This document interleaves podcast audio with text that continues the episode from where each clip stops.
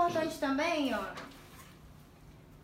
os cuidados da extensão de cílios para você estar passando para as clientes de vocês, olha, esse bloquinho tem todos os cuidados, tem o dia da manutenção, tem o horário.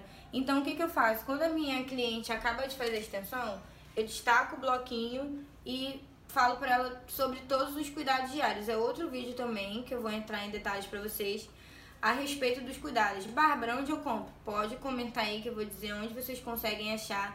Se vocês não têm esse aqui, gente, faz pelo computador. No começo eu fiz, digitei tudo.